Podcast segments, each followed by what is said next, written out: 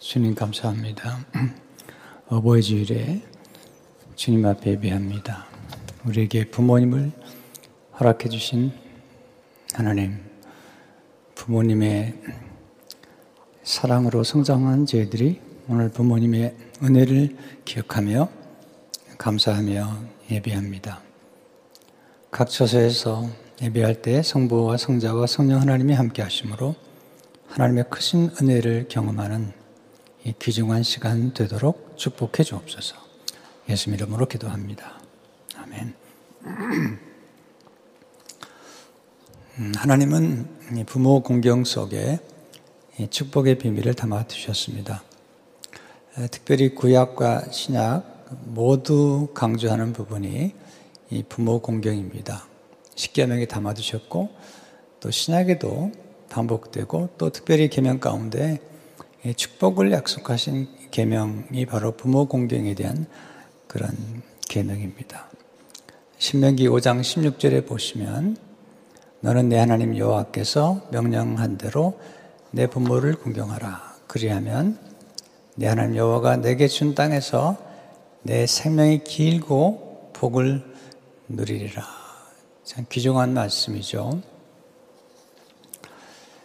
오늘은 특별히 부모를 공경을 잘했던 요셉에 대한 말씀을 드리려고 합니다. 요셉이 어떻게 부모를 잘 공경하게 되었는지, 또 요셉의 할아버지 이삭의 사랑과 교육, 그리고 아버지 요셉의 사랑, 아버지 야곱의 사랑, 그리고 또 요셉이 아버지를 어떻게 공경했는지 말씀을 좀 드리려고 오늘 여러분에게 예, 나누려고 합니다. 아, 첫째로 이삭을 통해서 선주 교육의 지혜를 배우면 좋겠습니다. 제가 요셉의 생애를 참 연구를 꽤 했는데요. 요셉의 생애를 연구하는 중에 요셉의 생애 가운데 가장 큰 영향을 끼친 아, 사람이 있다면 할아버지 이삭입니다.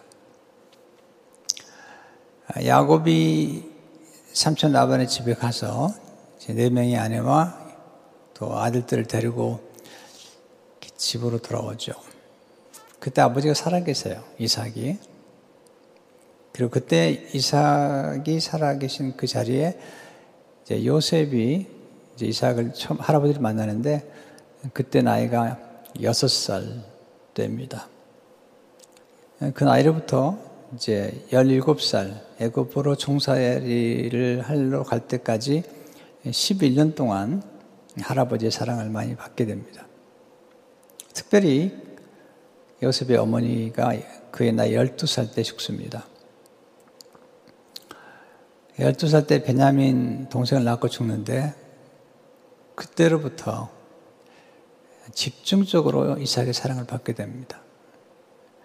어머니가 있을 때는 그냥 요셉이 어머니 품에 많이 사랑을 받았겠지만 어머니를 잃은 다음에 그리고 어머니 없이 자라는 베냐민과 더불어서 이삭은 무척 요셉을 사랑했을 것입니다.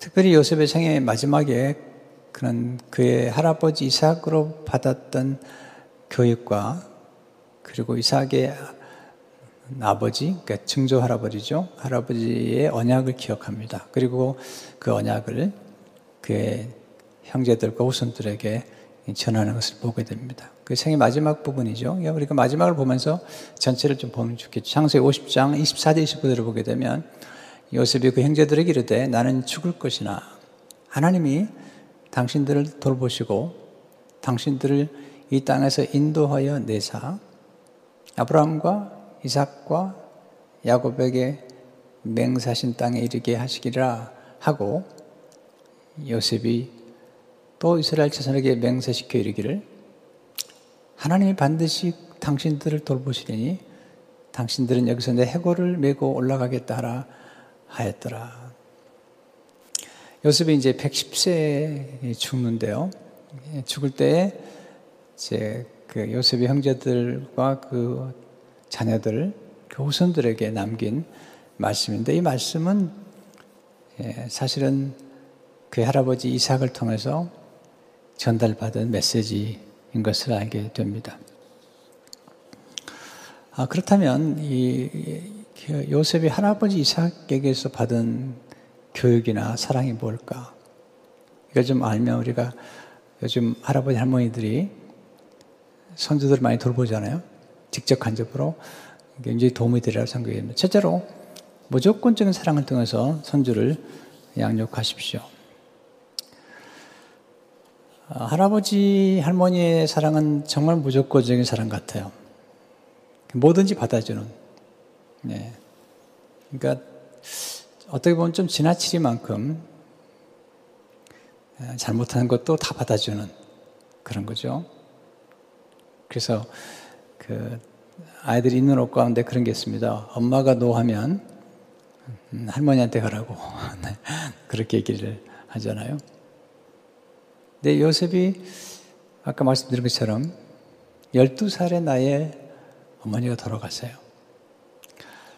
아, 그런데 그 베냐민 동생이 어머니 없이 크는 거죠. 얼마나 애롭겠습니까?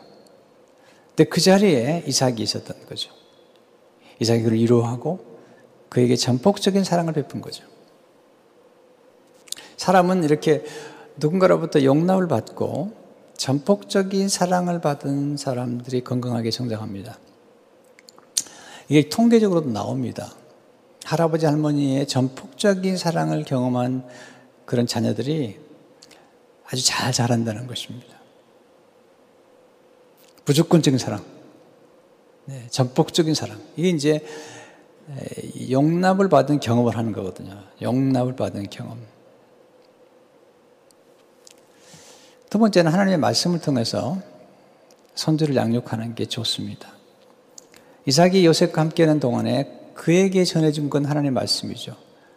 야곱은 좀 정신이 없었던 것 같아요. 네 명의 자가 살면서 또 배다른 자녀들이 뭐 얼마나 또 서로 갈등하고 그럴 때 시간이 없을 때 이삭은 시간이 많았죠. 그 요셉에게 하나님의 말씀을 가르쳐 주었습니다.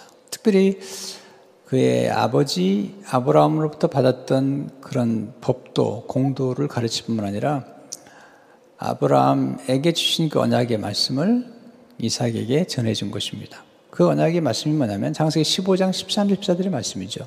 여호와께서 아브라함에게 이르시되 너는 반드시 알라 내 자손이 이방에서 기게 되어 그들을 섬기겠고 그들은 400년 동안 내 자손을 괴롭히리니 그들이 섬기는 나라를 내가 진벌할지며 그 후에 내 자손으로 큰 재물을 이끌고 나오리라. 굉장히 중요한 언약이죠. 그리고 이 언약 속에 이제 요셉이 있었던 거고 이 언약을 나중에 그 후손들이 이루어지는 것을 경험을 하게 되는 것을 보게 됩니다. 그래서 하나님 말씀으로 선조들을 양육하는 게 참 중요하죠. 세 번째 경험으로 얻은 지혜를 통해 선조를 양육하십시오. 사실 어른들이 지혜가 많아요. 그것은 경험으로 평생 동안 경험으로 얻은 농축되고 무르익은 발효된 지혜이기 때문에 아주 중요한 것입니다. 이삭은 요셉에게 그런 지혜를 잘 가르쳤습니다. 요셉은 아주 지혜롭고 총명한 사람이에요. 바로가 얘기하잖아요. 당신같이 지혜롭고 총명한 사람을 명철한 사람을 찾을 수가 없다. 그것은 성령의 도우심과 함께 할아버지로부터 배운 하나님 할아버지로 배웠던 지혜와 명철이라는 생각이 들어요. 지혜도 배우는 거거든요. 네 번째는 하나님을 한 지식을 선주에게 전해주는 것입니다. 이삭은 요셉에게 자기가 경험한 하나님, 그 경험한 하나님 중 하나가 뭐냐면 사실은 모리아산에서 경험하는 거죠.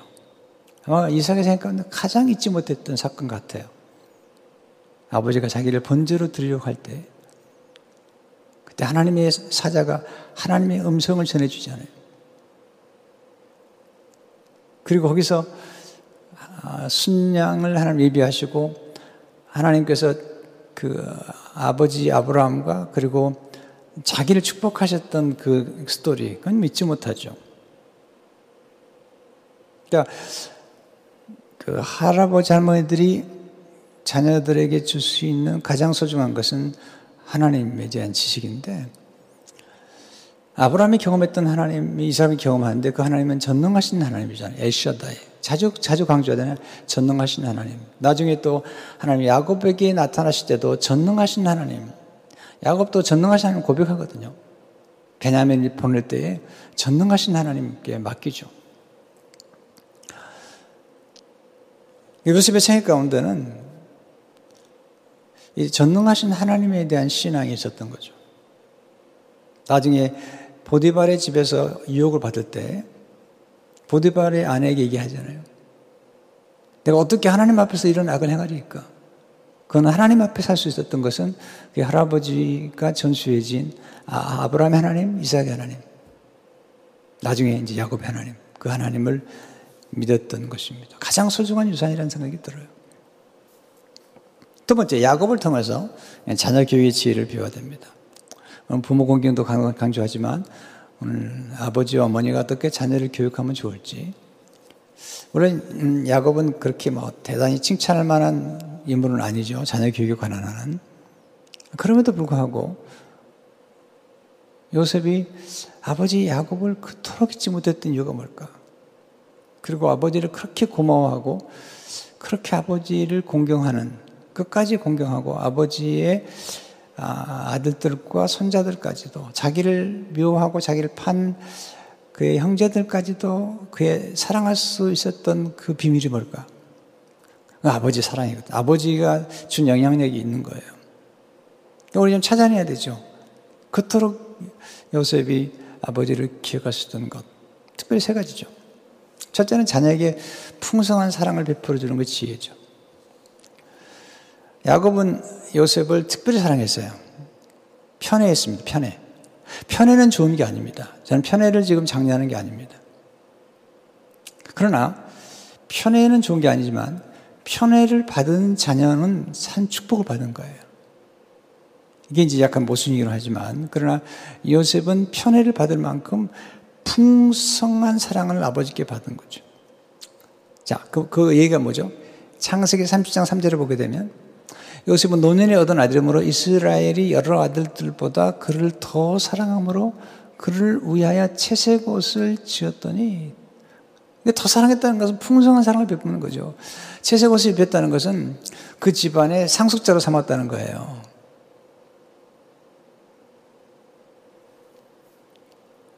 여러분, 사랑을 많이 받은 경험을 갖는 건 축복입니다. 그러니까 꼭 부모가 아니더라도 때로는 뭐 좋은 멘토나 또는 또는 할머니 할아버지 때 누구에게 누구에게든지 간에 평생 동안에 아주 풍성한 사랑, 무조건적인 풍성한 사랑을 받은 경험 있는 사람은 그런 사람들은 고난을 이겨냅니다. 뿐만 아니라 자긍심이 대단합니다.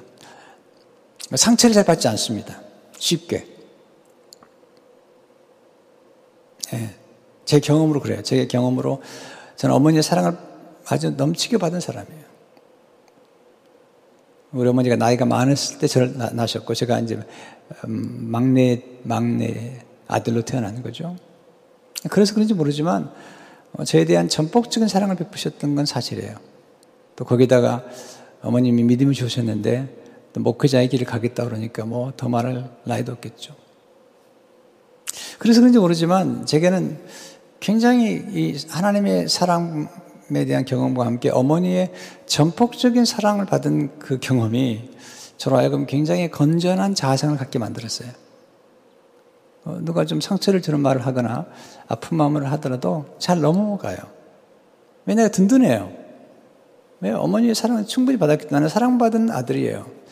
또 하나님의 사랑을 경험한다면 더더구나 나는 하나님의 사랑받은 사람이라는 확신이 저로 하여금 어려운 고난과 시련을 넉넉히 이길 수 있는 힘을 주는 것 같아요. 두 번째, 자녀의 꿈과 말을 간직해 주는 게 지혜죠. 요셉은 꿈을 꿨잖아요. 근데 꿈이 상상을 초월한 꿈을 꿨죠. 곡식단의 꿈과 정치가가 되는 꿈이죠. 거기다 해와 달과 별이 절을, 절을 하는 이런 꿈을 꾸잖아요. 이 꿈속에 어, 그 요셉의 재능, 요셉, 요셉의 소명이 담겨 있었던 거죠. 꿈을 꾸니까 형들이 미워하잖아요. 그러니까 야곱이 겉으로 꾸짖, 꾸짖어요. 겉으로 책망하지만 마음으로 요셉의 꿈과 말을 마음에 간직하죠. 이게 창세기 37장 10절과 11절의 말씀이에요. 그가 그의 꿈을 아버지와 형들에게 말하며 아버지가 그를 꾸짖고 그에게 이르되 내가 꾼 꿈이 무엇이냐? 나와 내 어머니와 내 형들이 참으로 가서 땅에 엎드려 내게 절하겠느냐? 그의 형들은 시기하되 그 다음 보세요. 그의 아버지는 그 말을 간직해 두었더라. 그, 그 꿈과 그 말을 간직해 두었더라는 거죠. 우리는 자녀들이 뭔가 꿈을 꾸게 되면 믿어줘야 됩니다. 꿈이 또 바뀌어요. 성장하는 과정에서. 네, 그걸 꿈이라고 꾸느냐? 이렇게 얘기하면 안 되는 거죠.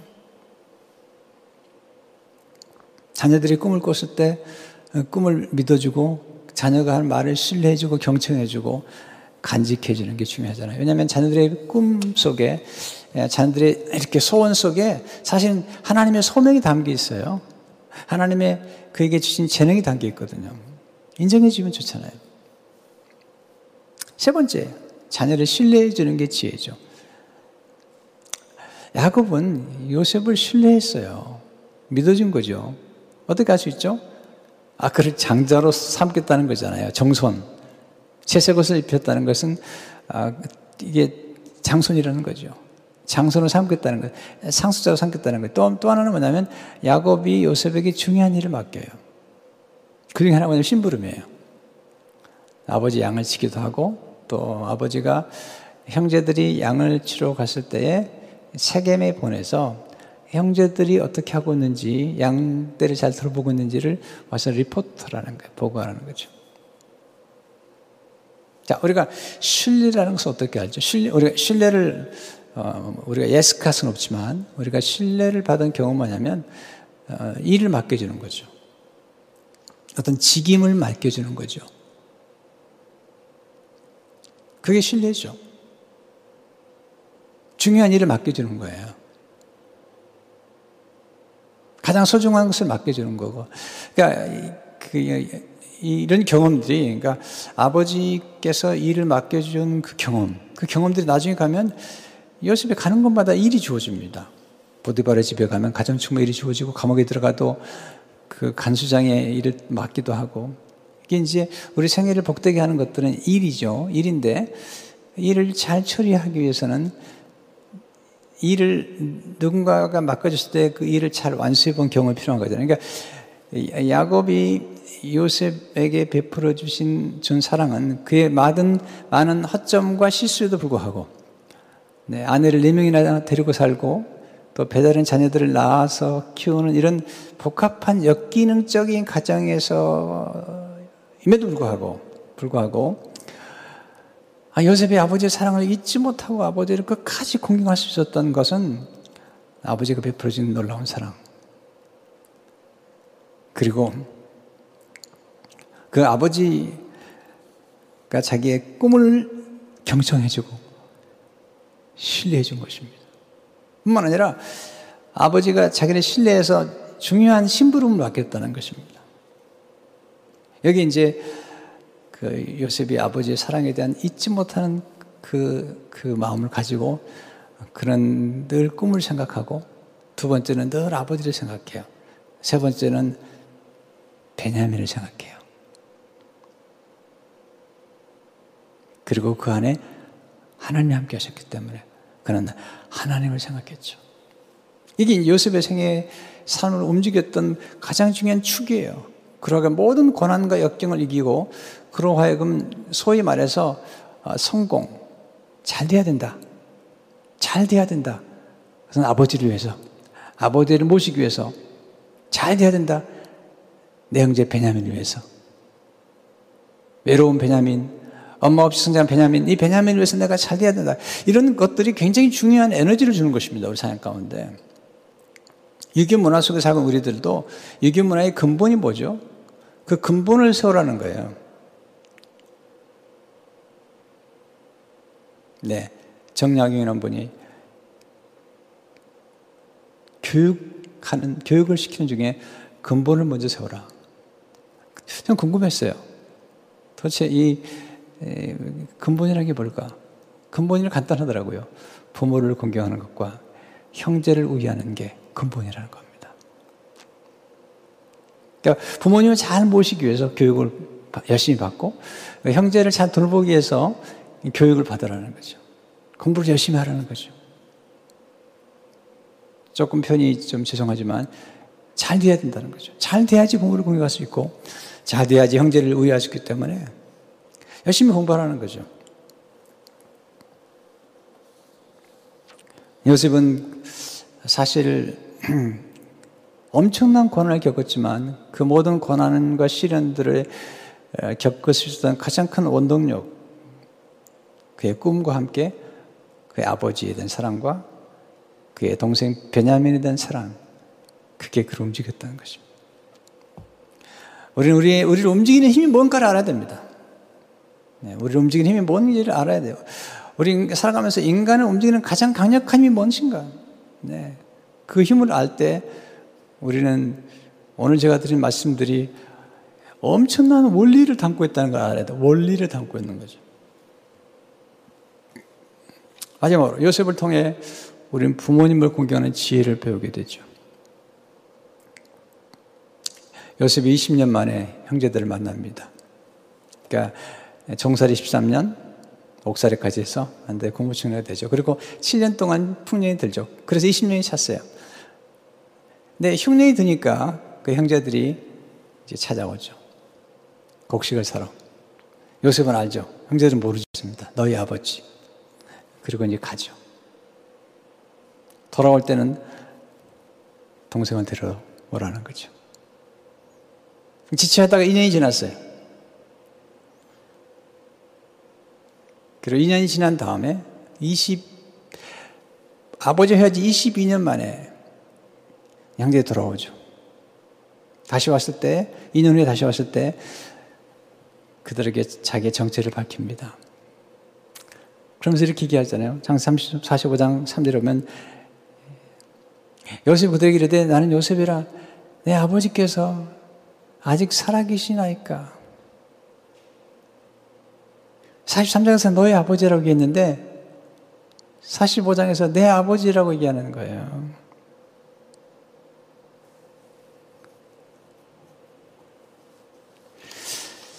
요셉은 나중에 알게 됩니다.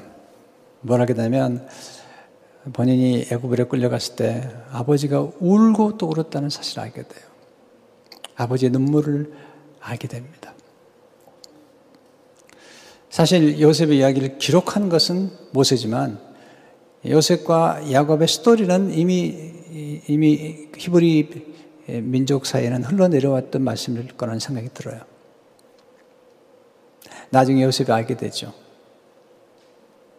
아버지를 만나고 형제들을 만난 다음에 옛날로 돌아가서 본인이 애굽에 팔려갈 때 형제들이 와서 거짓말 하잖아요. 짐승이 찢었다고. 야곱이 죽은 줄 알고 얼마나 애통했나 몰라요. 창세기 30장 34절 35절을 보게 되면 자기 옷을 찢고 굵은 대로 허리를 묶고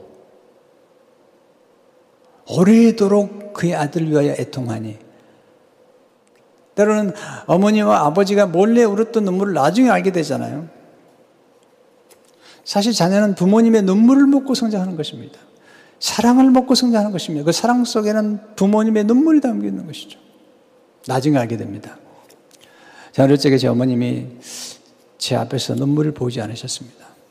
인생이 너무 어렵고 공고하기 때문에 가끔 이제 한두 번 정도 그냥 애곡하는 걸 보긴 했지만 어, 평상시에는 어머님 아주 단정하셨어요.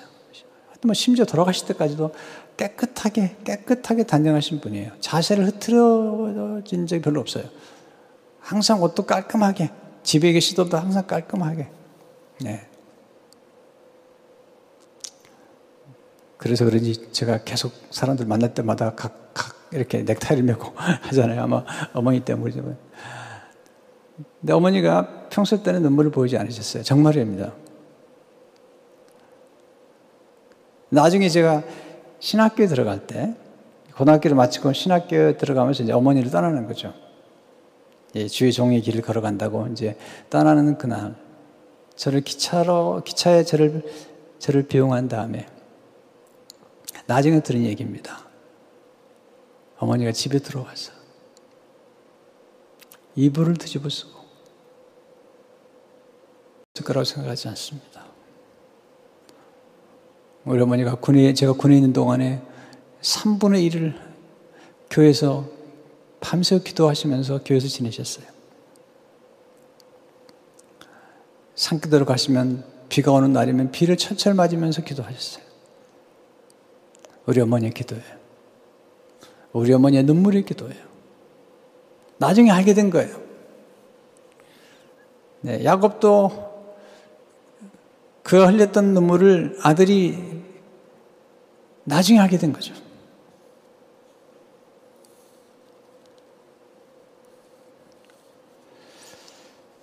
사실 그 아버지의 사랑에 대한 그, 그, 그 요셉에게 남겨진 그 따뜻한 마음은 뭐 잊지 못하겠죠. 그래서 부모님을 순종합니다. 요셉은 부모를 참 잘 공경했어요. 몇 가지를 배울 수 있어요. 첫째로 부모님의 말씀에 순종함으로 부모님 공경하십시오. 예, 요셉이 순종한 에베식장 1절에 보면 자녀들아 주 안에서 너희 부모에게 순종하라 이것이 옳으니라.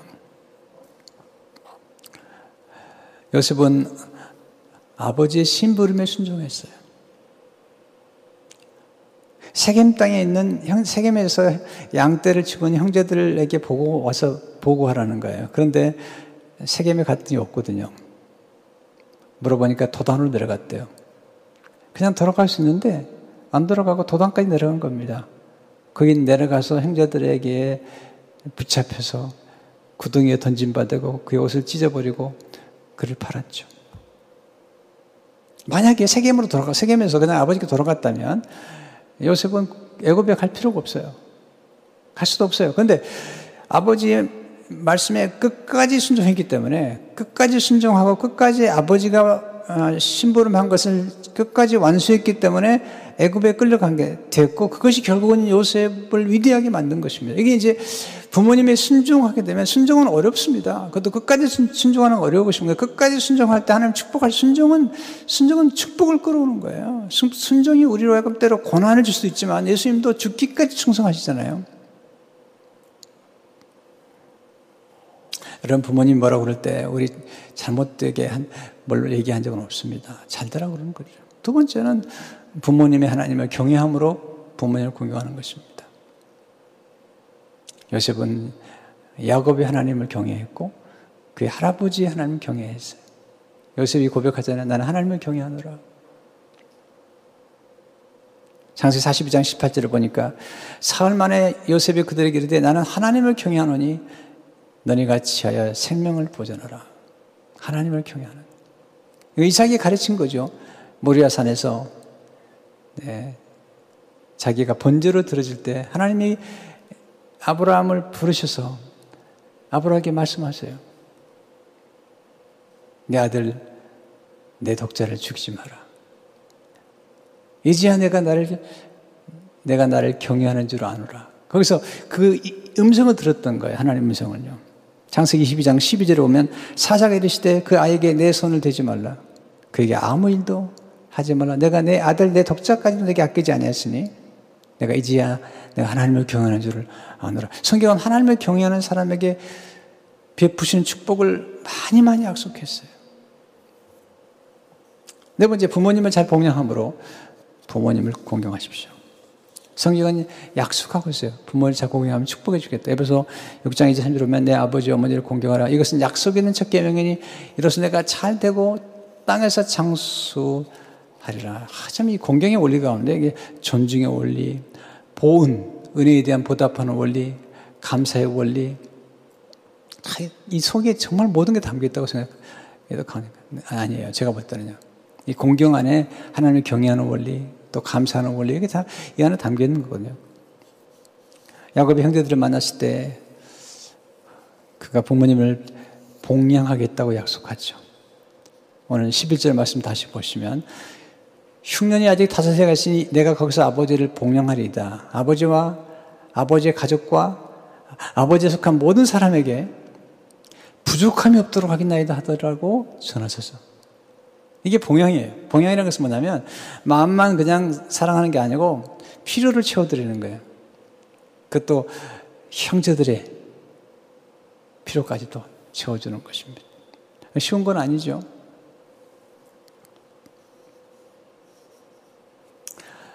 전, 저는 요셉이 아버지를 봉양하려고 하는 이 목표가 그리고 그 형제 가운데 특별히 베냐민, 물론 다른 형제도 돌보지만 나중에 이 요셉이 훌륭한 점이지만 그 형제 베냐민을 돌보기 위해서 그는 성공하고 싶었던 거죠.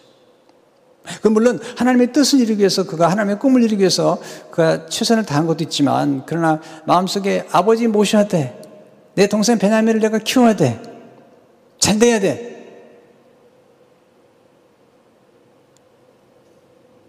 물론 우리가 마음대로 다 잘 될 수 있는 건 아니지만 우리 살아가면서 그래도 열심히 해야 되겠다. 내가 잘 돼야 되겠다. 이런 생각이 중요한 거라는 생각이 들어요. 용서하십시오. 제가 말씀을 이렇게 준비하다 보면요. 제 삶과 자꾸 연결할 수밖에 없어요. 제가 신학대에 들어갔는데 제가 어머니를 사랑하잖아요. 아버님을 사랑하잖아요. 그러니까 제가 신학대학에 들어가서 어머님을 내가 사랑합니다. 라는 것을 보여줄 수 있는 유일한 길이 있다면 그것은 공부를 열심히 하는 거더라고요. 좋은 성적표를 보내드리는 것. 열심히 공부했어요. 열심히 공부했어요. 또 군에 가서 3년 동안에 성실하게 살았어요. 인정을 받았어요. 왜? 어머니를 생각하면서. 어머니의 기도를 생각하면서.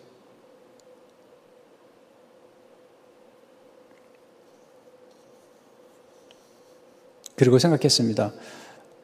어머니 잘 모시고 싶다.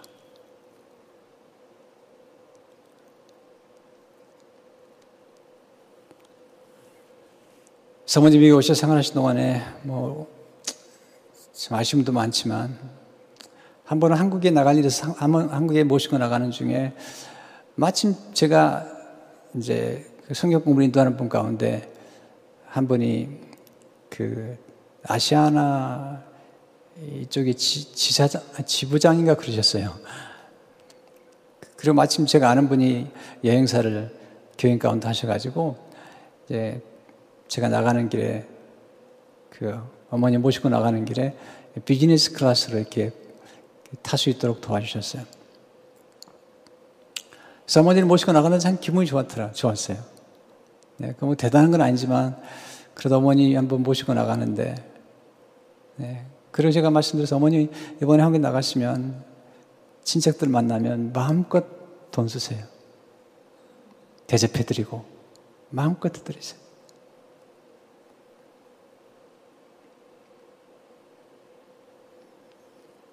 근데 그게 무슨 말씀을 제가 드리고 싶었냐면 꼭 뭐 비행기 좋은 칸을 타야 된다. 뭐 그런 걸 말씀 오해하지 마십시오. 제가 부탁드립니다. 그게 아니고요.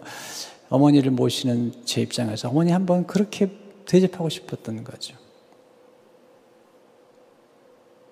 열심히 해야 되겠다. 어머니의 자랑이 되고 싶다.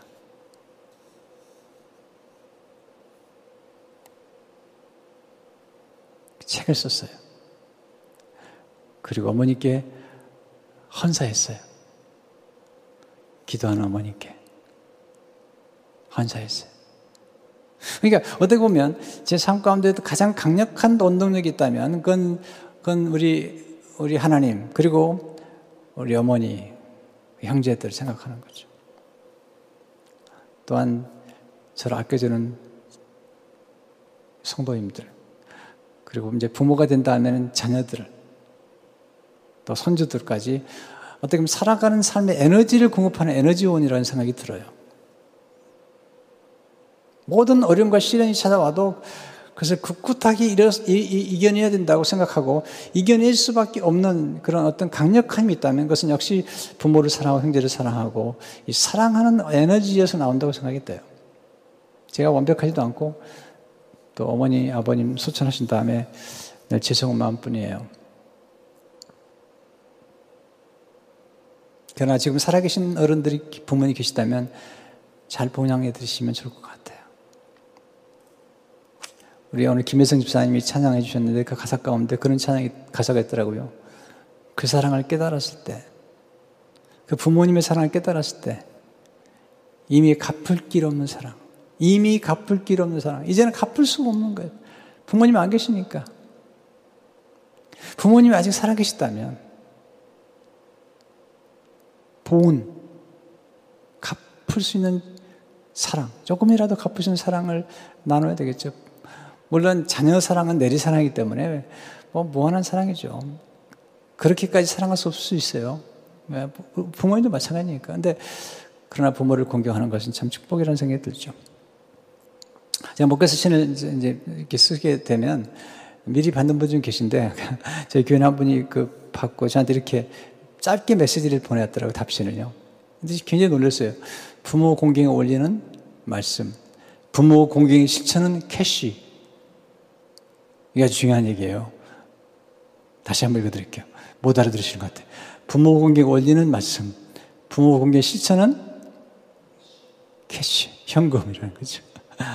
부모님께 시간도 물질도 후한 자녀가 되겠습니다. 이게 마음에 와서 딱 닿았습니다. 나중에 요셉이 아버님은 참 잘못이잖아요. 네 번째, 부모님 사랑스럽게 여김으로써 부모님을 공경하십시오. 요셉은 아버지를 부끄러워하지 않았어요. 야곱을. 어떻게 부끄러워할 수도 있잖아요. 아내를 네 명이나 데리고 살고, 배단의 형제들 가운데. 참, 네. 근데 아버지를 막 바로 앞에 데려가죠. 당당하게. 장사 40장 실제로 보니까 요셉이 자기 아버지 야곱을 인도하여 바로 앞에 서게 하니 바로가 누굽니까? 전 세계를 지배하는 왕인데 야곱이 바로에게 축복하며 아, 요셉이 멋있는 거죠 아버지가. 바로 앞에서 기죽은 게 아니라 야곱이 바로 축복해 줘 버리는 거죠. 네, 야곱이 하나님이 전능하시기 때문에. 다섯 번째 형제들과 우애함으로 부모님을 공경하십시오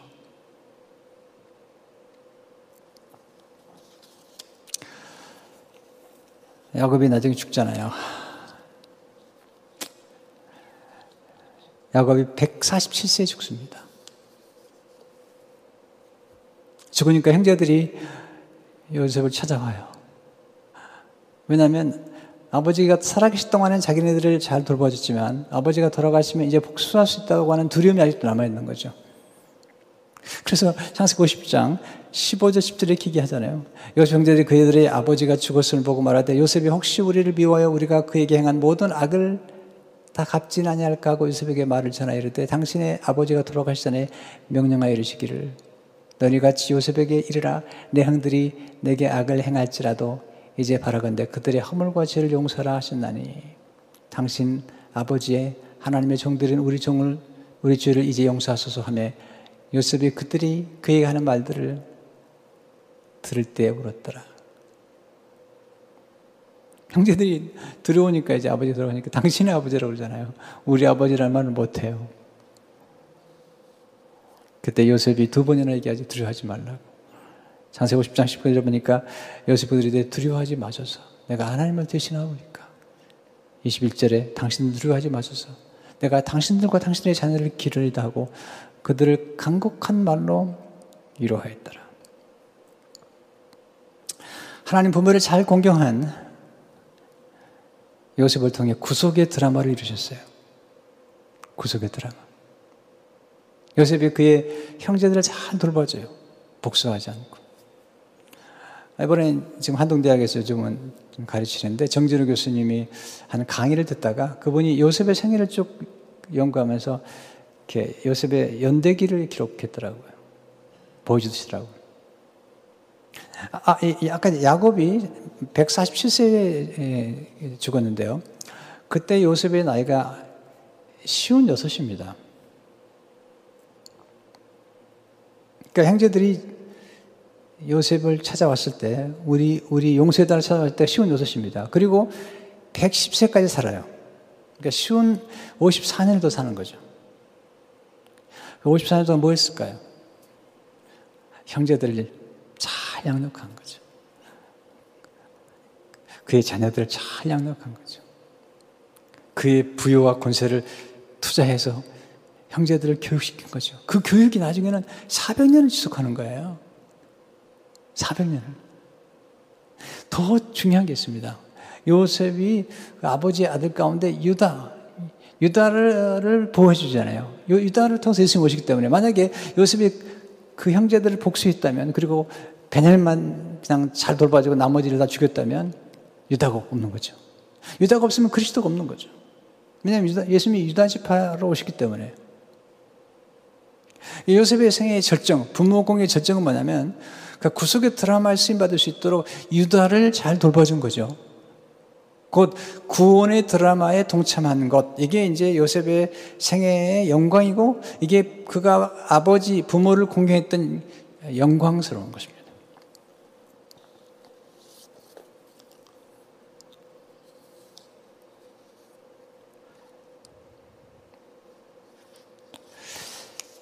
어,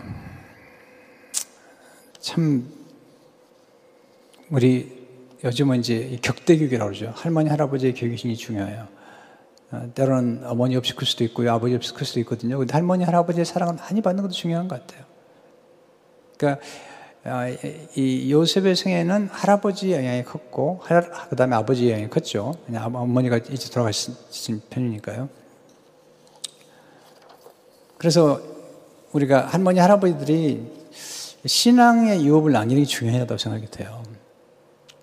어, 디모데후서 1장 5절을 보면 이는 내 속에 거짓이 없는 믿음이 있음을 생각하면 내 믿음이 먼저 내 외조모 로이스와 내 어머니 윤희계 속에 있더니 할머니 내 속에 있는 줄을 확신하느라 제 딸 둘은 제 할머니가 제 어머니 할머니죠. 할머니가 키웠죠. 외할머니가 키워서 기도로 키웠습니다. 말씀으로 자꾸 양육하고 그랬는데 축복이 되는 것을 느낍니다 때로 부모 없이 클 수도 있습니다. 이번에 이제 저희 친구 가운데 지금 그 이작도에서 섬에서 목회하는 친구가 한분 있습니다. 여보이 주일 목회 소신을 좀 미리 보냈더니 아, 제가 알고는 있었지만 자세한 내용은 몰랐어요. 몰랐는데 저한테 예, 카톡으로 메시지를 보내왔더라고요. 그 내용을 받고 좀 가슴이 좀 점했어요. 그래서 이 내용을 좀 소개해도 되겠나 그랬더니 어, 괜찮다고. 박승론 목사님. 네. 이렇게 보내왔어요. 한 가지 고백할 것은. 자세한 얘기는 안 했거든요, 저한테. 나는 세 살과 네 살 때 부모님이 각각 돌아가서서 저 부모님의 품에 살았습니다. 할머니, 할아버지죠. 그래서 어버이날만 되면 어릴 때 홀로 산에 올라가 눈물을 삼킬 때가 많았습니다.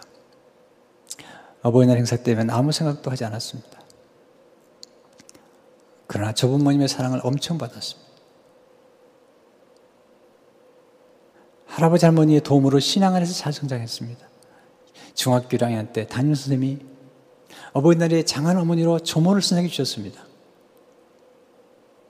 학경사에 나와 상을 받으러 가셨습니다. 근데 하루 전에 할머니라 취소가 되었습니다. 아버지의 설교 때문에 조부모님을 생각합니다. 엄마 아버지란 단어는 모르고 자랐습니다. 그래서 난 개인적으로 느끼는 감정이 다릅니다. 낳아주심에 감사하지요. 사진 속에 부모님을 그냥 그리워하고 어릴 때 이야기입니다. 이렇게 보내주셨어요. 그래서 제가 어, 이걸 좀 소개해도 되겠냐고 그랬더니 괜찮다고. 그래서 이분이 미국에 와서 공부하고 아틀란타에서 목회하는 중에 두 딸을 키웠는데 두 딸이 에모리 대학을 나왔어요. 그래서 딸 하나는 네, 의사가 됐고요. 결혼했고요. 또 딸 하나는 변호사가 됐습니다. 그 딸이 우리 교회 출석을 해요. 그 남편이 삼보 예배 때 지금 드럼을 치는 그 아티스트예요. 네. 네. 드러머인데 아티스트예요. 예술학교를 나와가지고 아주 탁월한 드럼으로 알려져 있습니다.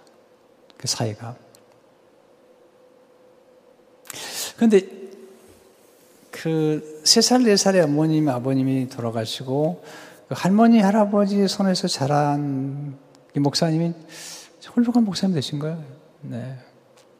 그러니까 할머니, 할아버지의 사랑을 우리가 가슴에 새겨야 되고 또 할머니, 할아버지들은 손주들에게 베푸는 사랑이 얼마나 소중한가를 기억해야 되고 또한 부모님의 사랑 기억하고 또 부모님들은 자녀를 말씀으로 지혜로 양육함으로 나중에 큰 복을 받으시고 또 자녀들은 부모님을 잘 공경함으로 약속한 대로 잘 되고 축복받는 역사가 있기를 주님 이름으로 축원합니다.